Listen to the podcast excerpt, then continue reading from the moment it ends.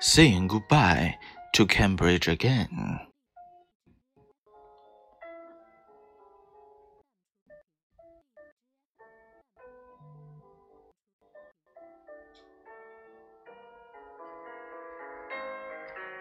Very quietly, I take my leave.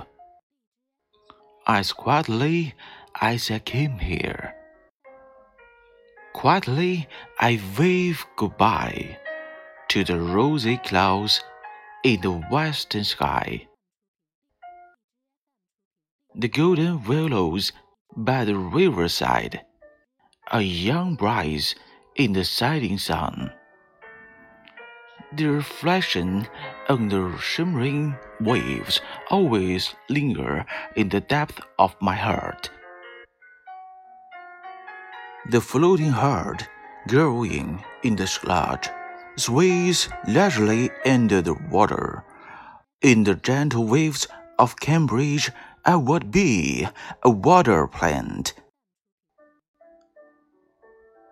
That pool, under the shade of elm trees, holds not water but the rainbow from the sky, shattered to pieces among the duckweeds, is the sediment of a river-like dreams. To seek a dream?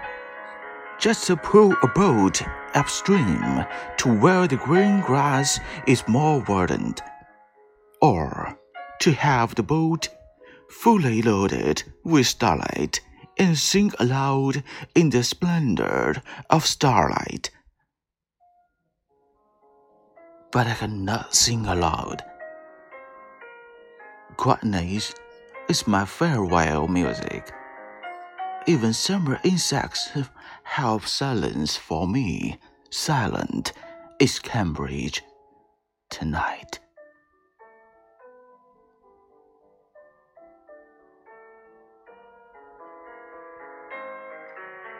Very quietly, I take my leave. As quietly as I came here. Gently, I flick my sleeves. Not even a wisp of cloud when I bring away.